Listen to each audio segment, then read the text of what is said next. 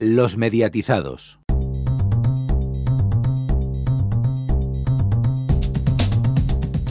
Muy buenas a todos y a todas, programa 171 de los mediatizados. Todavía se me nota un poco la gripe, pero bueno, ya estoy bastante mejor y Antonio, no solo me han pasado cosas a mí, sino también han pasado cosas con Radio 4G. Sí, vamos a explicar luego un poco más tarde qué es lo que ha pasado exactamente. Sí, porque yo creo que la audiencia nos ha preguntado y tenemos que comentar, pero hay muchas más cosas, Cristian, porque vamos a comentar e, el tratamiento, por así decirlo, del tema de Julen. Pues sí, Rubén, buenas tardes. Haremos un comentario también algo crítico sobre cómo se ha tratado el caso Julen, el famoso caso del niño que ha quedado atrapado en un pozo. Bueno, y que todos sabemos a estas alturas cómo ha concluido. Y, Alfonso, vamos a hablar de radio, esta vez de radio generalista, y de qué es lo que ha pasado con la cadena SER. Efectivamente, cómo ha evolucionado su audiencia a lo largo de los últimos 10 años. Pues sí, y además, sector, tendremos la agenda de Neo y muchas otras cosas. Exactamente, tendremos la agenda de Neo con series, cine documentales, la agenda deportiva con todos los deportes de este fin de semana y también tendremos el medio informativo. Sí, sí, sí, estoy deseando que llegue el medio informativo, pero antes de ese tendrá que venir el informativo de medios, que lo abrimos con una buena noticia para la televisión de pago. Sky baja su precio a 6,99 euros al mes. Efectivamente, desde el pasado 25 de enero los abonados a Sky ven como el precio de su suscripción ha cambiado de 10 a 6,99 euros de forma automática. El abonado no tendrá que hacer nada. El nuevo precio de 6,99 será válido para todos los clientes de Sky.es con cuenta activa en el paquete Sky para siempre. Y es que este paquete incluye los canales de televisión de pago y la selección de contenidos bajo demanda disponibles en el servicio de Sky en la fecha del alta o aquellas que se incorporen a dicho paquete en el futuro. Los canales de la Liga 1, 2, 3 y las películas bajo demanda están excluidos del paquete Sky para siempre y se ofrecen de momento vinculados a este de forma gratuita, pudiéndose desvincular en cualquier momento. Seguimos en el territorio del streaming y es que HBO España nos adelanta sus estrenos para este mes de febrero. Febrero comienza con el estreno de la temporada completa de La Sala, la serie protagonizada por Frances Orella y Goya Toledo. Vuelven To The Queens y Last Week Tonight con John Oliver con sus nuevas temporadas. Into the Dark nos brinda un nuevo episodio dirigido por Daniel Stam. El 24 de febrero llega OG, una película original de HBO, de HBO protagonizada por Jeffrey Wright, complementada por el documental It's a Hard Truth in It. La saga Harry Potter llega al completo también a HBO el día 1 de febrero. Completa la experiencia del mundo mágico de J.K. Rowling con animales fantásticos y dónde encontrarlos, que también ya está disponible en la plataforma. Entre los estrenos cinematográficos destaca South Park más grande, más largo, sin cortes, el irreverente musical con los personajes de la serie de televisión creada por Trey Parker y Matt Stone, además de la serie completa H2O. Bien, y más novedades que va a haber, porque Movistar y Telemundo International Studios anuncian un acuerdo estratégico de coproducción. Telemundo International Studios y Movistar Plus anunciaron en el marco del NATPE una asociación estratégica de coproducción que se prolongará a lo largo de los próximos años para producir series premium para Estados Unidos y mercados internacionales. Las partes han acordado que Telemundo tendrá los derechos exclusivos para Estados Unidos, mientras que Movistar Plus mantendrá los derechos exclusivos para España. Y es que los pequeños canales también se lanzan a producir. Paramount Network España inicia el rodaje de Atrapa un ladrón, su primera ficción de producción propia. La actriz española Alexandra Jiménez y el actor argentino Pablo Echarri encabezarán el reparto de la serie Atrapa a un ladrón, To Catch a Thief, remake de la clásica película de Alfred Hitchcock. Esta coproducción entre Viacom International Studios y Paramount Network España será la primera ficción de producción local en español del canal. La serie se estrenará en exclusiva en esta próxima primavera. Al igual que la cinta original Atrapó un ladrón, seguirá los pasos del ladrón ya rehabilitado, el gato, en su lucha por desvelar la identidad de un misterioso impostor que está robando en su nombre. Además de los robos y los misterios, una floreciente historia de amor entre los dos protagonistas añadirá aún más interés a la trama. Es verdad que en lo que se refiere a Internet y a móviles, para Vodafone pintan bastos, pero en televisión parece ser que deja atrás la guerra del fútbol. El número de clientes de Vodafone Televisión aumentó en 13.000 en el tercer trimestre del año fiscal para cerrar 2018 con 1,28 millones. Por otro lado, el número de clientes de contrato de telefonía móvil de Vodafone en España descendió en 94.000 en el trimestre, principalmente líneas de bajo valor, hasta cerrar diciembre con 11,5 millones. Sin embargo, se observa un cambio de tendencia que llevó a alcanzar en el último mes un saldo neto positivo de portabilidad de clientes de contrato de telefonía móvil de 8.000. La cartera total de clientes móviles cerró en 13,9 millones. En cuanto al capítulo de Internet, gracias a las 49.000 altas netas del trimestre, la cartera de clientes de fibra de Vodafone España supera por primera vez los 2,8 millones. Por su parte, el conjunto de la cartera de clientes de banda ancha fija disminuyó en 6.000 en estos tres meses hasta quedar en 3,2 millones. Y por último, los ingresos por servicio de Vodafone España alcanzaron los 1.055 millones de euros, un 7,4% menos que en el mismo periodo del año anterior, un 6,1% menos excluyendo el efecto de las tasas de terminación móvil. Por su parte, los ingresos totales ascendieron a 1.165 millones, un 7% menos que hace un año, 5,9% menos excluyendo el impacto de los costes de terminación. Y seguimos hablando de servicios de pago, pero en este caso de noticias. El mundo implantará en marzo ese muro de pago en su web. Según informa el Confidencial Digital, ya de esto era una cosa que venía eh, hablándose hace tiempo, y es que el pasado mes de septiembre se hablaba de que diarios como El País, El Mundo y ABC ya estaban cerrando flecos en el desarrollo tecnológico del muro de pago y que los proyectos verían la luz en junio de este año. Muchos medios estaban convencidos de que el país sería el primero en lanzarse al mercado del cobro siguiendo el modelo del Washington Post pero no parece que esté listo del todo. El que sí parece que lo vaya a hacer sea el mundo, que va a adelantarse a sus principales competidores sacando el próximo mes de marzo su sistema de pago en la web, según confirman varias fuentes consultadas por el periódico.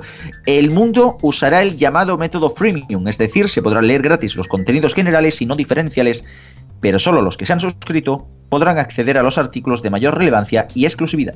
Y es que no sabemos si este método de pago va a funcionar, pero es que el mes de enero ha sido negro para las publicaciones online. Según informa el Confidencial, BuzzFeed España echa el cierre este mes de enero al considerar la matriz norteamericana no ver una oportunidad de negocio sostenible en España en este momento. Formará parte del 15% de la plantilla a nivel global que será despedida en este conocido portal online. Además, en enero también hemos conocido el ERE que realizará la publicación Playground Magazine, que afectará a más del 50% de los trabajadores, el cierre del portal de Vocento Slank y también, como comentábamos la semana pasada, la finalización de la publicación en papel del mensual del diario El País Jot Down Smart, basado en la publicación online del mismo nombre. Hasta aquí el informativo de medios. Más noticias en neo.es con dos es y en todas nuestras redes sociales, en Twitter arroba neotv y arroba los mediatizados, así como en nuestras respectivas cuentas de Facebook y en el canal de Telegram de los mediatizados. Gracias Antonio, sabéis que como siempre podemos seguir informados a través de las redes sociales, ahí vamos colgando cositas durante la semana y vamos a entrar ya al primer tema de tertulia que esta semana se convierte prácticamente en una parada obligada. A estas alturas todos conocemos lo que ha sucedido con Julen, lo que ha sucedido con el rescate del niño del pozo y bueno, desde aquí nuestra condolencia y la solidaridad con la familia del pequeño que tiene que estar pasando unos momentos horribles. Lo que sí podemos escudriñar en un programa como este dedicado a los medios de comunicación es el tratamiento que estos han dado de la noticia. Y la verdad es que ha desbarrado bastante. Si bien en los primeros días veíamos que se dedicaban ciertas secciones especiales, se daba seguimiento a la noticia, quizás por ser un tema muy mediático, ¿no? Algo como, como el rescate de una persona que siempre engancha el corazón del público y hace que demanden más información. Sin embargo, cuando el momento de encontrar realmente al pequeño Julen se acercaba, la cosa se desarma y empieza una carrera entre todos los canales a ver quién es el primero que dice que han encontrado al niño. Empezamos a ver ventanas sin sentido con una cámara fija, mm, montones de especiales, horas y horas, conexiones sin información y, y, tristemente degenerando bastante, incluso hasta llegar al fin de semana, ya que estos dos días, sábado y domingo, pues no suele haber tanto caudal de información y aprovecharon los canales un poco para para no quiero decir regodearse porque sería demasiado, pero sí dedicar amplios espacios el sábado y el domingo, ya que la resolución del caso se conoció en la madrugada del viernes al sábado. Yo voy a dejar ahora que, que habléis todos los que estáis aquí sentados en la mesa, pero a mí me queda un sabor agridulce, es decir, una noticia que se empezó tratando medianamente bien, pero que luego no sabemos qué canal empezó y degeneró completamente. Pues sí, sí, sí. Eh, has hecho un resumen muy bueno de todo lo que ha sucedido en los últimos días en torno a este asunto. Al principio más o menos se trató bien el tema, pero conforme se fue alargando la cosa y se fue alargando más de lo que se esperaba, porque bueno, como todo el mundo sabe, pues se complicó el tema del túnel que estaban haciendo los mineros y los bomberos y demás. Eh, se empezaron a hacer especiales en Telecinco con la gente de Salome que no pintaba nada hablando de este tema. Mm, Antena 3 y la Sexta ponían ventanitas en su programación que no aportaban absolutamente nada. Telecinco la noche de viernes, como todo el mundo sabe, hizo un especial. También tenía previsto, hizo uno el sábado por la mañana que al final vino a cuento porque fue en, en, esa noche, como tú bien has dicho, cuando se encontró el, pues, el cadáver del niño y sí tenía cierta explicación hacer el especial del sábado por la mañana, pero es que ese especial ya estaba previsto de antemano, eh, lo hubiesen rescatado o no. Eh, yo, el, mejor resumen de todo este tema lo hizo el otro día Borja Terán en un artículo que escribió y decía en Twitter que el sábado por la mañana eh, Ana Rosa no dio el pésame por la muerte del niño, pero sí se felicitó por el dato de audiencia que hizo el programa suyo del viernes noche. Eso es un, desde luego es un resumen muy bueno de, de todo lo que ha sucedido en los últimos días. Eh, Era la no noticia porque todo el mundo sabía mm, pues que eso, pues que el niño estaba allí abajo, que difícilmente iba a estar vivo. Es cierto que se podía informar de lo que se iba haciendo por parte de los técnicos, pero la información se resumía en 10 minutos que cabía en cualquier informativo. No hacía falta hacer especiales ni desde luego poner ventanitas que no aportaban nada ni poner a debatir a gente que no tenía nada que aportar realmente sobre el asunto. Yo creo que se ha desbarrado mucho. Televisiones, de las televisiones a tres media y media set, pues se han pasado ambos grupos. Televisión española lo ha hecho decentemente y yo creo que bastante bien, televisión española. Y tengo que decir que en radio y prensa, en general, creo que el tratamiento ha sido correcto. No he escuchado ningún exceso en radio y bueno, y en prensa pues siempre pueden hablar de cualquier tema de una manera más sosegada. Excluyamos a la vanguardia, por favor. Excluyamos a la vanguardia porque eso de poner la camarita durante una semana en la página web es jugar ahí con, con el sensacionalismo. La verdad que, honestamente, a lo que dices, Alfonso, no mucho más que añadir en el, en el sentido de que realmente el tratamiento ha dejado muchísimo que desear en el momento clave. Mm, yo entiendo que, a ver, que esto hay que comer, que bueno, que la televisión se nutre de estas cosas. Recordemos que un caso muy similar fue lo que le dio fama a la CNN hace 30 años. Lo que pasa que en este caso salió viva la chiquilla, por suerte. Eh, pero, hombre, lo que no se puede hacer desde luego es, como bien mencionas, especiales como el de Ana Rosa Quintana del pasado viernes, que eso fue directamente para tirarlo a un contenedor de la basura y triturarlo, porque lo que no se puede es jugar de la manera con la que se ha jugado con los sentimientos y sobre todo con la carnaza y el morbo de encontrar a un niño en un pozo y hacer de eso un especial de cinco horas, o sea, desgraciado. Y luego en el momento clave, por cierto, en el momento clave cuando es la noticia, al final el único que la dio en directo fue el 24 horas.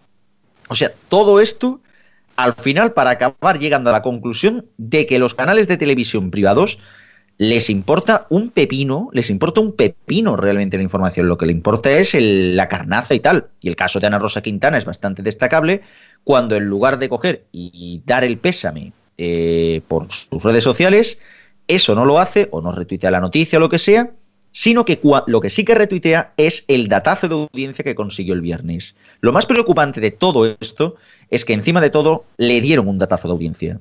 La gente podía haber escogido otra cosa, pero al final escogió eso, así que realmente no sabe uno quién tiene más culpa. Si las cadenas de televisión por hacer esto o la gente por seguirles el juego. Tanto es así que Telecinco va a ganar el mes de enero, cuando Antena 3 estaba por delante, con todo esto del niño, con todos los, informativos disparados, Ana Rosa ya es mediodía, el especial del viernes y el sábado, eh, Telecinco se puso por delante el viernes con ese 20% que llegó en el día. Eh, pues sí, así fue. Eh, y también, que, también tengo que decir que para lo que, para la fama que tiene Ana Rosa, yo vi el especial del viernes por si, por si, se, por si llegaban esa misma noche, al final no, al final fue de madrugada. Eh, para la fama que tiene Ana Rosa, no me pareció tampoco tan, tan, digamos, tan buitre, tan sensacionalista. Pero claro, al final acabó el especial a las doce y media y fue más tarde. Durante las horas que estuvo Ana Rosa de especial no pasó absolutamente nada. De hecho, seguramente cortó antes porque ya estaban dando a entender que iban a tardar más. Y al final, pues claro, fue de madrugada y la única que está de madrugada el 24 horas. También en el informativo del mediodía puse Telecinco, porque como vi también que estaba subiendo mucho en, audiencia, estaba casi alcanzando el, el Antena 3, digo, a ver, ¿qué es lo que están haciendo aquí? Vale, los primeros 10 minutos dicen lo importante, lo que estaba pasando con el niño, cuánto iban a tardar y demás. El resto, puro relleno, solamente para llevarse media hora hablando del niño. Lo importante lo dijeron en 10 minutos. El resto del tiempo fue decir lo mismo, lo mismo, lo mismo. Y repito, no era un programa de tertulia, era un informativo. Luego dedicaron un minuto a un temporal de lluvia en Asturias en el que hubo cuatro muertos. Eso es proporcionalidad hombre, por favor. Que el tema más importante del día, por supuesto, lo del niño era lo más importante, pero mmm, tanto como eso, mmm, no creo. En fin, eh, ¿y qué más iba a decir? Ah, sí, que las ventanitas, eh, sobre todo a tres medias, que fueron los que pusieron las ventanitas, muy desafortunado eh, que esas ventanitas estuvieran en un concurso que se llama Ahora Caigo. me, me río por no llorar, pero bueno. Eh, un poco Luego, esas coincidencias en Antena 3 ya se dan. Sí, coincidencia macabra, ve que no tienen ellos culpa porque el concurso mmm, lleva no sé cuántos, 10 años en Antena 3, 5 años, yo qué sé. Lo pero que un sea. poco desafortunado sí que era. Hubiera sido mejor cortar el, el, la un avance en la publicidad que dejar la ventanita ahí. Y la verdad es que parece que en, en, nuestra televisión, mm, desde aquel episodio de las niñas de Alcácer en el 92, que ha llovido bastante desde entonces y que todas las cadenas dijeron en aquel momento que no volverían a hacer lo mismo, que cuando pasaran cosas similares pues no harían un espectáculo, no montarían un circo, pues la historia se, se repite cada cierto tiempo, en este caso e incluso más acusado, diría yo, porque estos especiales, eh, hablabais del caso de Ana Rosa el, viernes, todas esas horas en directo por la tarde y después eh, también el programa que hicieron por la mañana eh, del sábado, pues la verdad es que me parece un poco todo excesivo y parece que no, no hemos aprendido nada en estos 27 años. Estamos en el mismo punto y las cadenas privadas, sobre todo, están interesadas solamente por el dato de ser y Ana Rosa, pues ya sabemos, eh, tú lo has dicho, ha retuiteado el resultado de audiencia, pero, pero no ha hecho nada más eh, de cara a la familia o de cara a este hecho. Eso dice mucho de la cadena y dice mucho de ella también. Pues sí, la verdad es que no sabemos qué es más triste si el especial de Ana Rosa o el dato de audiencia que ha conseguido. La verdad que tendríamos que reflexionar como sociedad y también los medios de comunicación porque cuando ellos están sirviendo esta carnaza a todas horas, también lo hacen noticiable. Es decir, si ven que la gente ve que está hablando a todas horas la televisión de un determinado tema, tiende a creer que ese tema es importante y demanda más. Con lo cual, la responsabilidad ahí estaría compartida. Yo simplemente, aunque suscribo la, la mayor parte de lo que habéis dicho, sí quería comentar algo que ha dicho Alfonso, y es el tema de los tertulianos, porque hemos visto que aquí ya se tiene a los tertulianos para todo.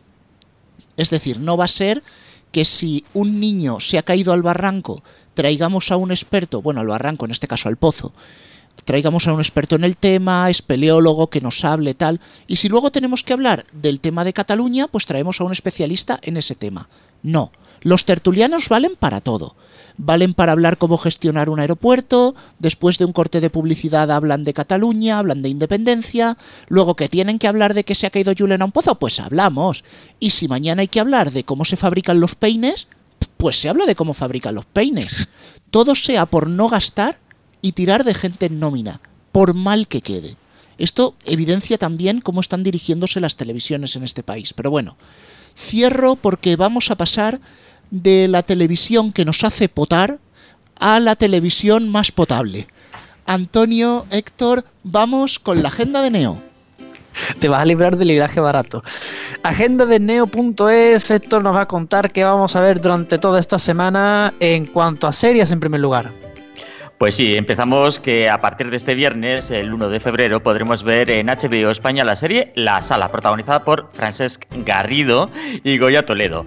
Yago Costa, un inspector de policía especializado en interrogatorios, entra en la comisaría donde ha trabajado durante toda su carrera y, sin motivo aparente, mata a su jefe y amigo Luis Corbalán. Unos meses después, Yago recibe la visita en prisión de Sara, una joven periodista que quiere hacerle una serie de entrevistas con el objetivo de averiguar cuáles fueron los motivos reales que le llevaron a cometer el crimen. Y siguiendo con los estrenos en streaming, Netflix viaja al año 2093 con The Night Flyers, que podrá seguirse en dicha plataforma a partir de las 9 y un minuto de la mañana, también de este viernes. La serie sigue a un equipo de científicos a bordo de The Night Flyer, la nave más avanzada jamás construida, mientras embarcan en un viaje para encontrar otras formas de vida. Su misión les lleva al borde del sistema solar y al borde de la locura, cuando se dan cuenta de que el verdadero horror no les está esperando en el espacio exterior, sino que ya está en su nave. Y Extreme estrena en exclusiva la serie alemana Sank Batu el lunes a las 10 de la noche, al igual que La Ley de Nick, forma parte del universo de Tatort, en español El lugar del crimen, uno de los mayores fenómenos televisivos de la historia de Alemania que lleva la friolera de 45 años en antena. Los lobos solitarios siempre nos sorprenden con sus capacidades y este es el caso de Zenk Batu, un tipo camaleónico al que nada detiene. Nuestro agente infiltrado es elegante, multilingüe y tiene la habilidad de penetrar en diferentes entornos. Y seguimos en streaming y en televisión de pago, esta vez en cuanto a cine. Efectivamente, y Netflix, como sabéis, no solo estrena series, sino también películas de producción original. Y este viernes hace lo propio con el thriller Velvet Show, ambientado en el mundo del arte contemporáneo de Los Ángeles. Allí, cuando el arte y los negocios se ven las caras, los artistas más cotizados y los coleccionistas millonarios lo pagan muy caro. Y este viernes el canal TC me dedica buena parte de su programación a John Ford, el hombre que inventó América, con la emisión desde las 4 y 5 de la tarde de los títulos Fort Apache, Centauros del Desierto, Mogambo, el documento John Ford, el hombre que inventó América, y para terminar a las 11 menos 5 de la noche con la emisión de El Fugitivo. Y la cuenta atrás hacia los Oscars ya comienza este mes de febrero y durante todo el mes, de lunes a viernes a las 10 de la noche, Canal Hollywood nos invita a celebrar el mes de los Oscars con una selección de los mejores títulos que han hecho historia en el mundo del cine y de la reconocida gala. Por su particular alfombra roja pasarán títulos como Qué bello es vivir, Espartaco, La profecía, Ghost, Terminator 2, Leyendas de Pasión, Gladiator, El Señor de los Anillos, Las Dos Torres, Malditos Bastardos, entre otros muchos títulos. Y para acabar la agenda de Neo.es siempre tenemos un hueco para los documentales. Canal de Historia nos propone el martes a las 10 de la noche sumergirnos en el caso Clinton. The Clinton Affair se estrena cuando se cumplen 20 años del proceso de destitución del 42 presidente de los Estados Unidos, Bill Clinton. La serie recorre aquellos acontecimientos a lo largo de seis episodios en los que, en el estilo de los mejores thrillers políticos, van desgranándose las claves y detalles de un evento que marcó la política estadounidense de finales del siglo XX. Gracias Antonio, gracias Héctor. Vamos a continuar en la mesa de tertulia. Si estáis atentos a las redes sociales, sabréis que ahora está bastante de moda lo que se llama el 10 Years Challenge. Es decir, poner una foto de alguien o de ti mismo hace 10 años, en 2009, y una foto actual, para ver, digamos, cómo han cambiado las cosas en un periodo de 10 años de tiempo. Pues siguiendo esto, a nuestro compañero Pacman, a Radio Chips, que por cierto, os adelanto, hoy no vamos a tener carta, se nos ha perdido por el camino, pero bueno, le recuperaremos la semana que viene, pues se le ha ocurrido hacer ese 10 Years Challenge con la audiencia de la cadena Ser, pero no con la audiencia absoluta, sino mirándolo por franjas. Si observamos la gráfica, si en una primera impresión, veremos que hoy por hoy no ha bajado tanto, de hecho la hora de 6 a 7 en este año va un poquito mejor, pero a partir de ahí ya empiezan las cosas a torcerse. Hora 14 más o menos mantiene el tipo, las 3 de la tarde es una hora muy mala para radio, pega el pico para abajo, La cosa es que a partir de las 4 con la ventana se recuperaba, pero ahora no se recupera tanto, prácticamente es que se estabiliza. Y lo peor de todo es el pico que antes hacía el momento de los deportes con el larguero a la cabeza y ahora ese pico se ha quedado en un piquito. Porque incluso parece estar afectando a hora 25. Y si ya nos metemos en la madrugada, seguimos con lo mismo. Más bajadas. Parece ser que el oyente fiel de la SER se queda en la mañana y conforme va avanzando el día ya se va olvidando de la radio. Así que me apetecería empezar por alguien que es oyente fiel de radio generalista como es Alfonso, eh, quitando esta consabida lucha de los deportes en la medianoche, creo que hay bastante que escudriñar en este gráfico. Bueno, se puede dividir en unos pocos grandes momentos, como tú dices. Prácticamente hoy por hoy se ha mantenido en audiencia. Mm, en contra de las sensaciones de la gente que siempre, siempre critica, critica, critica.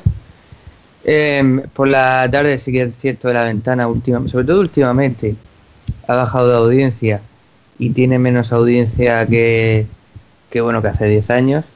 Luego la 25 pues más o menos yo creo que sí que se mantiene, lo que pasa es que es un poco puede ser engañoso en algunas horas porque bueno, porque el larguero también comienza media hora antes, recordemos, desde hace un par de temporadas.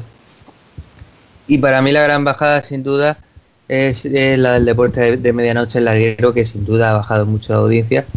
Como todos los programas de esa hora, hay que decirlo, pero más el de la cadena SER, que antes eh, es que tener en cuenta que hace unos años la hora del larguero, la primera hora del larguero de 12 a 1 de la madrugada, llegó a ser la hora más escuchada de la radio en España.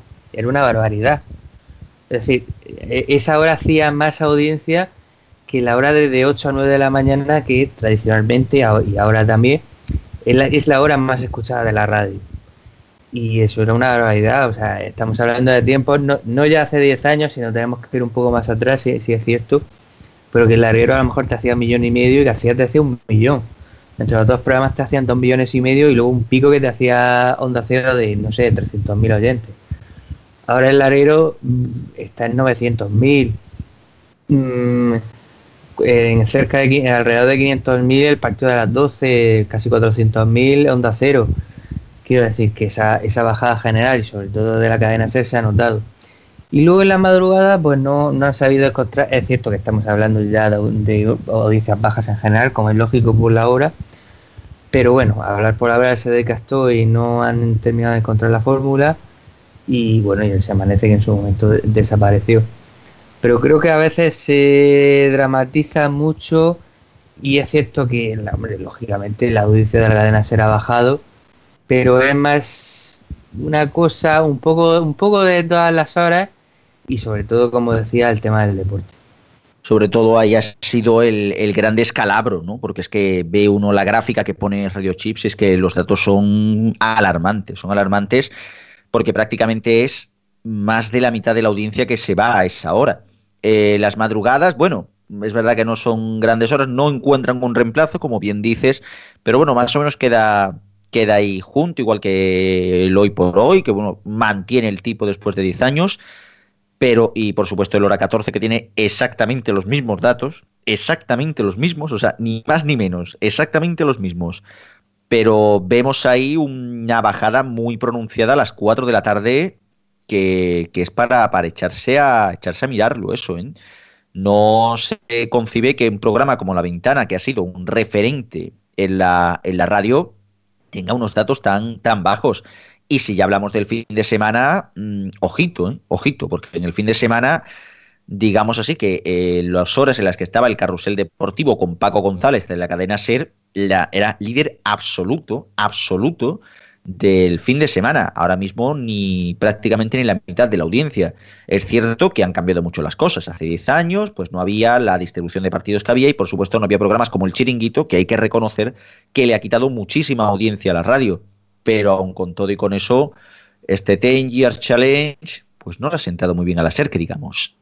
Es que lo del chiringuito mm, afecta, tiene que afectar seguro. Porque es que no es normal esa bajada que se ve a las 12 de la noche, por comparar, por si, si alguien a estas alturas que está escuchando el programa todavía no ha ido al blog de Radio Chip a, mirar la gráfica mientras estamos hablando, el pico de las 12 de la noche eh, en 2009 era similar al pico de la mañana. Este llegaba a un millón de oyentes cada hora. Ahora mismo el pico de las 12 de la noche eh, hace una audiencia similar a, a las 2 de la tarde. O sea, la bajada es importante. Bueno, la verdad que sí, es una bajada bastante notable. Yo quería seguir una cosa que comentaba Alfonso y es que precisamente mi mayor sorpresa es que el hoy por hoy no bajaba casi nada. Y, y dices, Alfonso, que la gente critica y critica. Yo sí que creo que ha empeorado mucho el hoy por hoy. De hecho, ahora mismo, si lo intento escuchar, me cuesta bastante. Creo que ha perdido bastante, sobre todo en profundidad de información. Antes se intentaba tratar un tema y dejarlo más o menos bien tratado, llegando a conclusiones. Ahora es como que, bueno, te lo contamos un poco por encima, tampoco lo compliques mucho, y en ocasiones a veces los invitados aprovechan para hacer public reportajes de sus empresas. Recuerdo hace no tanto que con la subida de las tarifas de la luz vino un personaje a decir que todo intento de protesta era inútil y que compraran un contador de los que fabricaba su marca que eran super majísimos. Mm, no lo sé, quizás eh, la gente a la que se lo he comentado me dice que sea por ideología, ¿no? Que quieren el hoy por hoy, por afinidad ideológica con la cadena SER, no van a escuchar otro, pero yo sí creo que el programa ha perdido bastante, aunque las audiencias no lo digan tanto. Bueno, vamos a hacer una breve pausa y a la vuelta la agenda deportiva y muchas más cosas.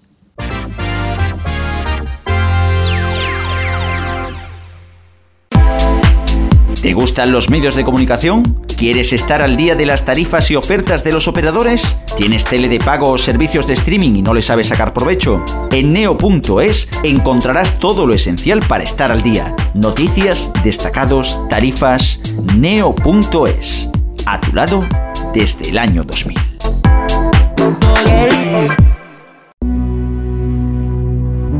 En RFC, toda tu música de siempre todos los días, durante 12 horas, sin interrupción.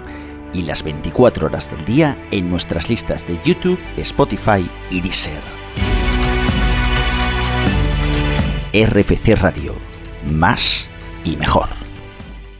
Volvemos ya de esta pequeña pausa y ahora es el momento del deporte en televisión. Vamos a sudar la camiseta con la agenda deportiva. Antonio Alfonso. Continuamos con la agenda deportiva que nos trae Alfonso. Comenzamos con la vigésimo segunda jornada de liga. El sábado a las 4 y cuarto, en un horario poco usual, Gol Televisión ha abierto el clásico duelo vasco Real Sociedad Atleti de Bilbao. Justo después a las 6 y media se disputa el Barcelona-Valencia que televisa Bin la Liga. El domingo a las 4 y cuarto tendremos en ese mismo canal el Betis Atlético de Madrid y para acabar el domingo Movistar partidazo da el Real Madrid a la vez a las 9 menos cuarto. Segunda división que llega a la jornada vigésimo cuarta y la Liga Femenina a la décimo novena. De segunda división destacamos el Málaga Almería el viernes a las 9 de la noche en Gol, el Deportivo Tenerife el sábado a las 8 y media en la Liga 1-2-3 y el Osasuna Granada el domingo a las 6 en Movistar Partidazo. En cuanto a la Liga Femenina, Gol televisa los dos primeros el domingo, a la 1 Granadilla Tenerife Atlético de Madrid y a las 4 de la tarde Barcelona Albacete. Repasamos la Premier League, la Bundesliga y la Serie A. Iniciamos el recorrido en Inglaterra. El sábado, perdón, el domingo a las 5 y media se juega el Manchester City Arsenal, televisado por Vamos. Y el lunes a las 9 de la noche el West Ham Liverpool en Movistar Liga de Campeones. En la liga alemana, el líder, el Dortmund, juega en el campo de Eintracht el sábado a las 3 y media de la tarde, televisado por Vamos. A esa misma hora se juega el Leverkusen Bayern de Múnich por Movistar Liga de Campeones 1. En la liga italiana, la Juventus camina hacia una nueva liga, se enfrenta el sábado a las 8 y media de la tarde al Parma y Televisa Gol. El domingo tendremos una de las citas más esperadas del año, la Super Bowl. Efectivamente, Antonio, el domingo a las 12 y media de la noche, hora española, se juega la 53 Super Bowl entre Los Ángeles Rams y el actual campeón, los New England Patriots. El partido se disputa en el Mercedes-Benz Stadium de Atlanta y lo televisa para todo el mundo la CBS y en España Vamos y Movistar Deportes. Por otra parte, y siguiendo con el balón ovalado, este fin de semana también se jugará la primera jornada de seis naciones de rugby que como cada año emite Movistar Plus. Este año también televisarán cada jornada un partido del seis naciones femenino. Y del rugby y el fútbol americano al baloncesto. En la jornada 21 de la, Euroliga, este viernes a las 6 y cuarto de la tarde, se jugará el Darlofaca Real Madrid. En la CB, el sábado a las 6 de la tarde, es el Iberostar Tenerife Barcelona y el domingo a las 7 se juega el Unicaja Real Madrid. El primero en Movistar Deportes, el segundo en Vamos. Y esta semana hay que decir que no hay Liga Nacional de Fútbol Sala. Y por último nos toca el repaso de la semana que viene. La semana que viene la Copa del Rey sigue su camino y se disputará la ida de las semifinales. En Inglaterra el City adelanta partido de liga porque en un mes juega la final de la Copa de la Liga y habrá partidos de repesca de Copa. Por último en Alemania serán los octavos de Copa. Gracias Antonio, gracias Alfonso y nos queda un último tema por comentar y creednos que este tema nos cuesta un poco. Lo hemos dejado para ya bien entrado el programa porque creemos que el informador o el periodista, dado el caso, no debe ser la propia noticia, pero es que esta vez nos habéis preguntado tanto en redes sociales como por privado qué es lo que ha pasado con los mediatizados y Radio 4G. De un día para otro tuvimos que informaros, el primer medio fue Facebook, pero también se publicó en otras redes, que el programa no seguiría emitiéndose en FM a través de las frecuencias de, como digo, Radio 4G. Como ya decimos que no queremos ser muy protagonistas, lo vamos a, a resumir bastante. Lo que ha sucedido es que eh, nuestro compañero Francisco Garrobo, que sabéis que desde hace un tiempo, pues por temas tanto personales como profesionales, no está participando ya aquí en los mediatizados, sí que seguía haciendo la sección de televisión en el matinal, en la jungla de Radio 4G. Cuando se empieza a liar toda la que se ha liado con los cambios de 4G, a Garrobo dejan de llamarle y, pasado el tiempo, ya digamos, ya se estaba fraguando el proyecto La Jungla Radio, llaman a Garrobo desde La Jungla Radio y le dicen, oye, ¿quieres hacer aquí la sección de tele que hacíamos antes? Él aceptó y la hizo. Obviamente aceptó porque ya no le llamaban de Radio 4G, pues entonces la seguimos haciendo por este lado. Bastaron unas pocas horas, ni siquiera un día completo, para que nos llamaran y nos dijeran que, por conflicto de intereses, dejábamos de estar en Radio 4G. Es decir, el resumen es que nos han quitado de parrilla porque una persona que ya no participa aquí ha hecho una sección en otra emisora. me, me, cuesta encontrarle sentido a esto y, y, también me cuesta encontrarle, aunque sé que hay tensiones entre los accionistas de Radio 4G y Avellán, aquí no vamos a tomar ningún bando. Me sorprende que estén más escuchando el nuevo programa de Avellán, que inmediatamente después de escucharlo nos dieron el pasaporte, y no escuchen el que ellos sí emiten, donde hace año y algo que Garrobo no participa. Es un poco el mundo al revés. Sinceramente nos cuesta entender, pero ya os digo, el programa va a seguir. Vamos a seguir aquí, fieles en el podcast. Vamos a estar en Spotify. Estamos ya en iTunes, que se nos pasó decirlo la semana pasada. También Sí, en verdad. Google Podcast. Me toca a mí decirlo, me toca a mí decirlo, pero se me pasó, sí. Bueno, pues quiero decir que estamos en todas las plataformas para que nos podáis seguir. Estamos en iTunes, estamos en Spotify, en iBox, en Google Podcast, nos podéis llevar donde queráis. Y por supuesto el resto de emisoras que no eran 4G, como por ejemplo Onda Capital en Sevilla, Voxuji, sí que van a seguir emitiendo el programa. O sea que no os vais a librar de nosotros. Y bueno chicos, mm, creo que lo he comentado muy esquemático. ¿Queréis añadir alguna cosa más de este tema? Bueno, básicamente, si se me permite, bueno, pues con su pan se lo coman. Es lo único que puedo decir.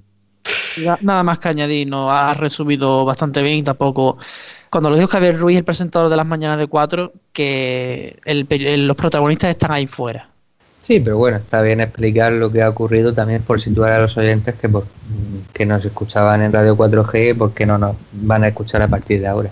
O sea, está bien contar la historia, aunque sea brevemente, sin excederse demasiado. Y como bien decía Rubén, pues que quien nos quiera escuchar nos va a poder seguir escuchando el podcast y a través de UGI Radio, Onda Capital o, por supuesto RFC Radio, que es nuestra madre al fin y al cabo.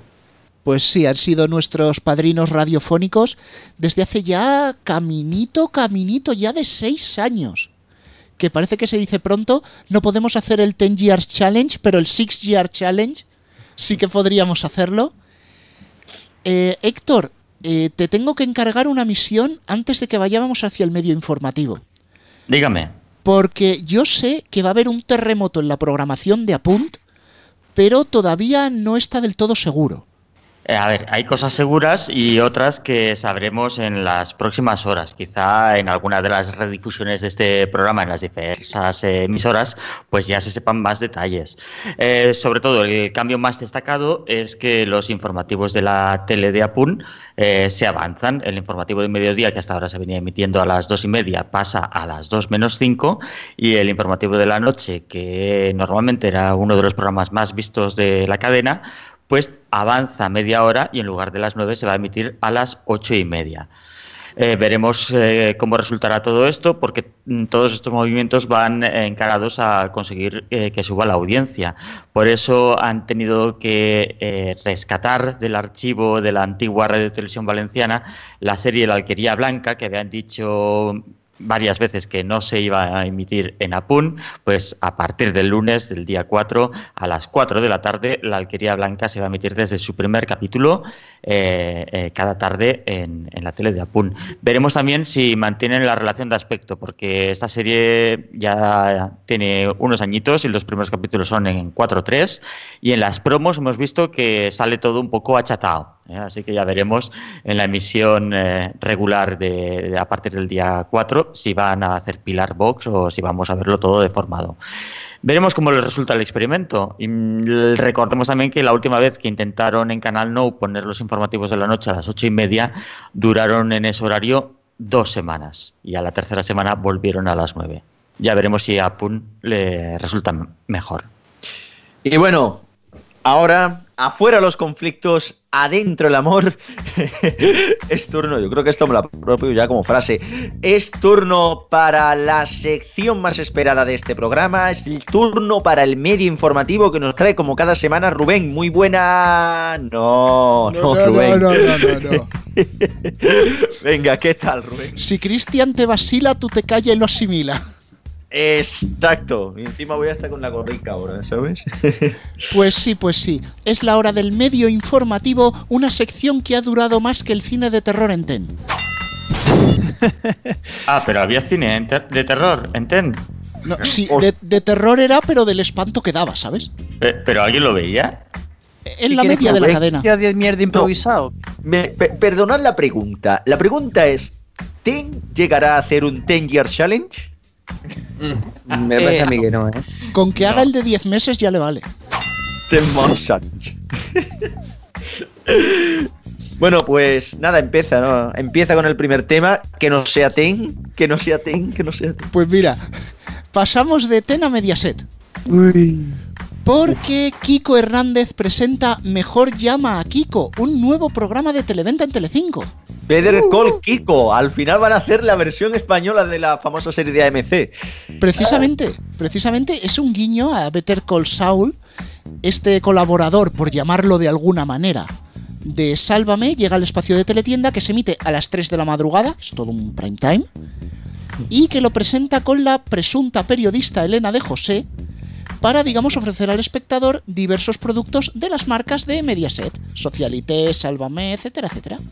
Pues tiene que ser un programazo, ¿eh? Aparte en el prime time de los parados. Eh, ¿Sabéis qué es lo mejor de esta noticia? ¿Cuál? ¿Cuál?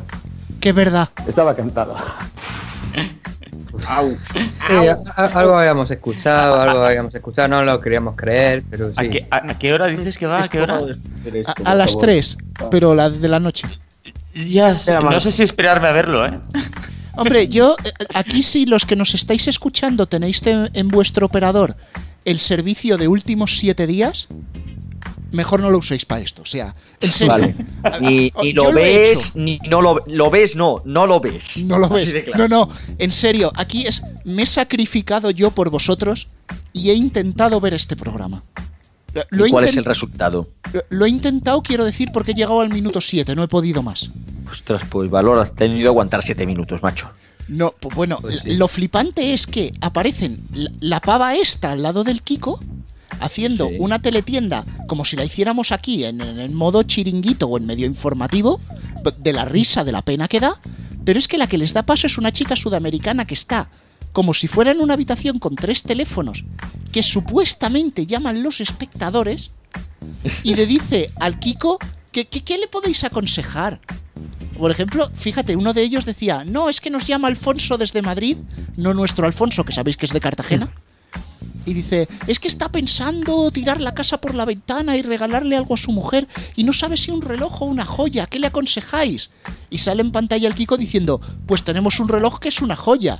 Y digo, coño chavales. Chistaco, chistaco, chistaco, guau, guau, guau. a ver, O que, sea, está, que está o sea, que la preparado, que está preparado, pero que no se note tanto. Ostras, O sea que pero- las llamadas eran más inventadas que las de Telesierra en su última época, ¿no? No al principio con adivina lo que es, pero las de, Calvo, las de, las de los concursos de 906. ¿Recordáis Sierra, macho? Eso sí que es un 10 year challenge y debería hacerse, Jolín. Otra vez. Claro, No, no, no, adivina pero- lo que es, que todos con Pep. Sí, sí, pero es ¿eh? que Qué programas míticos. todos con Pepe y demás es superior a esto, porque en el otro todavía preparaban una grabación para que hicieran una pregunta. Dice, ¿fueron felices y comieron? Comieron atún en escabeche. Y, no, tenía, no tenía sentido la respuesta. Pero es que aquí... Pero, ¿cómo que atún en esca- Lo mejor era oír al presentador cuando se ponía cabreado. Pero ¿cómo que atún en escabeche? ¿Pero de dónde has salido? Pues no ves que es comieron. Mm, mm, mm. ¿Qué es de decirte? Gilipollas, pues todo el mundo lo sabe, lo que pasa es que es un timo, dilo tú No, no, tu- luego, luego era, era más divertido todavía porque cuando decían, fueron felices y comieron Lérida. Y entonces ya sí que te descojonabas. Claro, de de decir, se han equivocado de cinta. Iban por la L y salió esa. Sí. No, no, pero en el programa, random. en el programa Pues sí. de, de Kiko es peor todavía porque no hay grabación ni alguien que simule que pregunta. Simplemente la chica esta sudamericana, que no recuerdo su nombre, dice que le han llamado. Me han llamado el del pueblo, Paco el del pueblo, no sé qué. Joder, vaya, vaya nivelazo, por favor, cambiemos de tema, que ya, ya esto ya huele. Sí, sí, macho. sí, mejor, mejor, mejor. Bueno, eh, vamos a hablar de Máxima. Bueno, no exactamente. Ojo. A ver, no sé si lo sabréis, pero esta semana Máxima se ha incorporado como un canal más a la aplicación oficial de los 40. Esto... O sea, ya está al nivel de los 40 Classic. Ha vuelto a evolucionar. Sí, pero es que además la han puesto en el icono al lado de los 40 Classic. Esto pues ha avivado los rumores que ya están en Twitter y en redes sociales sobre un posible relanzamiento de la emisora como los 40 Fest y el de Qué Buena, que también hay rumores sobre ella, como los 40 Urban. Pues bien, fuentes consultadas por este medio informativo, que fuentes por supuesto totalmente fidedignas, como siempre traemos, ¿Y contrastadas? Sí, sí, sí, sí, sí, sí, sí. Tengo el contraste de la tele a tope para que veas. Al 100. Al 100, al 100. El- al 100. Bueno, podemos decir que este plan va mucho más allá. Porque Radio María se incorporará a la aplicación oficial de los 40. ¿Y qué será? ¿Los 40 santos? Hostia, qué bueno es. Te has quedado cerca. Mm. Los 40 de se- María. No, no, no, no, no, no. Esto va a ser un relanzamiento de la emisora religiosa que se llamará Los 40 Heaven. Joder, pues no está mal, no está mal. Hombre, hay que poner algo en inglés para que parezca chulillo, ya sabes tú la cosa. Claro. ¿Y por qué no los 40 Christian? No, no, los 40 Heaven. Que queda Como que más ya- bonito. Del famoso grupo, aparte de un servidor, aquel famoso grupo que hizo la canción eh, Quartz hace ya como 30 años. Pues mira, podía ser una, un buen nombre. Pues Pero, bueno, ¿Cómo este cambio? ¿Cómo- ¿Por qué, ¿Por qué Radio María? Si Radio María no cantan.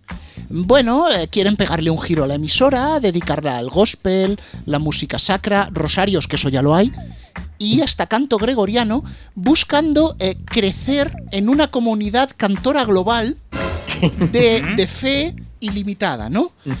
Ahora eso sí, como la tengan que evolucionar e ir apagando uno por uno los emisores de Radio María, van a tener para un rato, ¿eh? Joder. Ya, pues sí, porque tiene que tener más emisoras que la SER. Madre mía.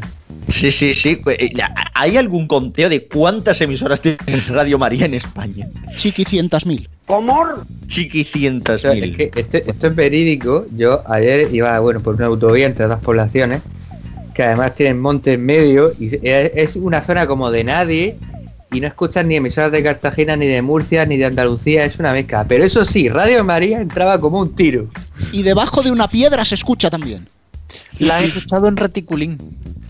Vamos Fiu, a tener fiu. Yo creo que si el que se quiere anunciar no debería de anunciarse en la SER, no, no, no, no, debería anunciarse en Radio María. Está clarísimo. ¿Que se escucha Stand Up Plus? Fíjate. Es verdad, cierto, Ah. triste pero cierto. Eh, eh, sí, bueno, triste, triste. Eh, ahí está el nivel. A ver, ¿no? que, algunos tenemos una radio DAB y da cosilla cambiar el modo. Pero bueno, lo que sí os puedo ofrecer en exclusiva es cuál va a ser el lema y la sintonía de esta nueva emisora 40 Heaven. bueno. Ujú. ¿Cuál va a ¿Que ser? van ¿Cuál a a coger un quinto tono de hard radio y lo van a meter ahí o qué? Va a ser 40 Heaven.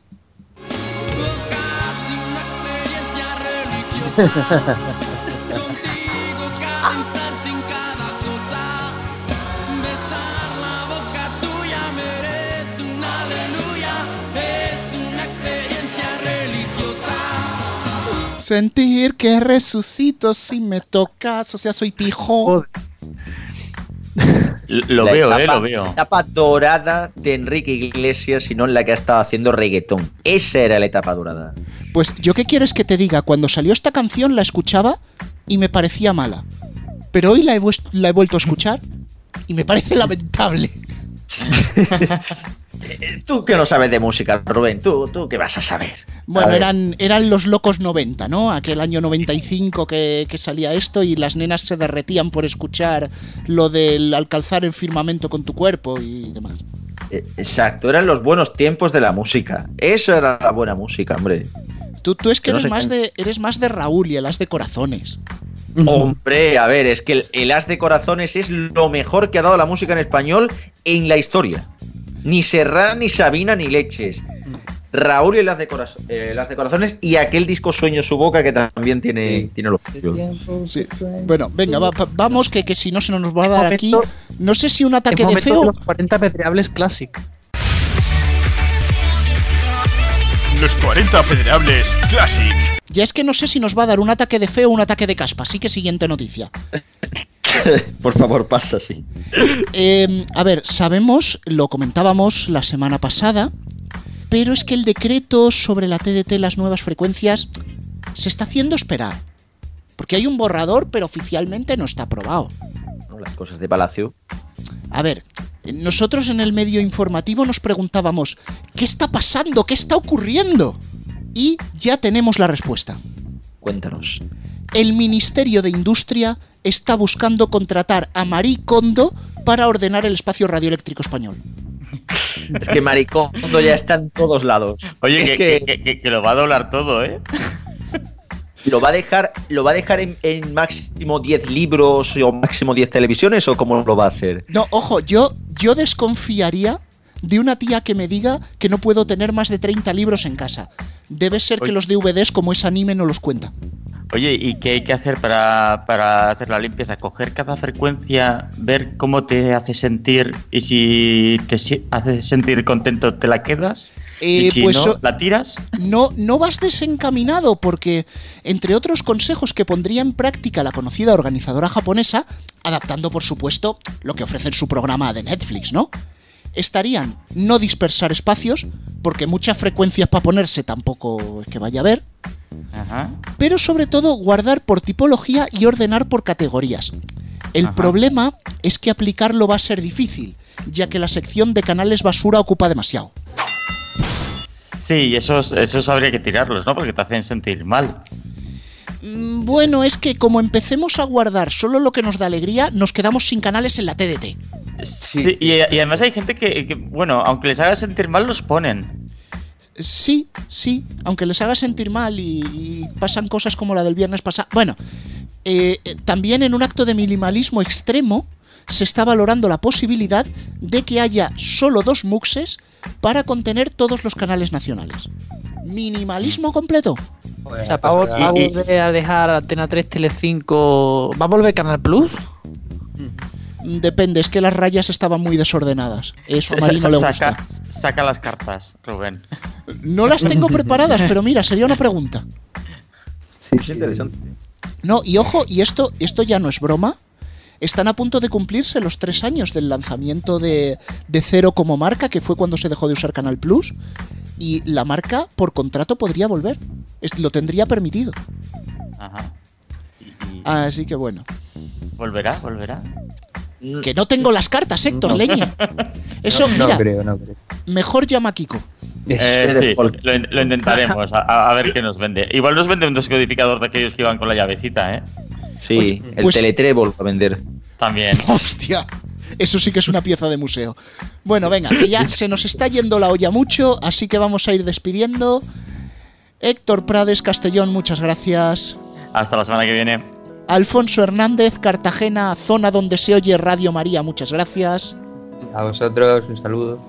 Cristian García, Barcelona, también se oye Radio María. Sí, cómo no. Y también, se, y también hay mucha María, pero de otro tipo. Nos vemos oye, la que- próxima semana. Que tú vives en una zona que se oye hasta máxima, ¿eh? No te quejes. Sí, eso es cierto. Y bueno, Antonio, nos vamos directamente con la despedida porque no nos ha llegado la carta de Radio Chips. Esta semana no hay carta, volverá eso sí la semana que viene. Así que directamente despedimos el programa número 171.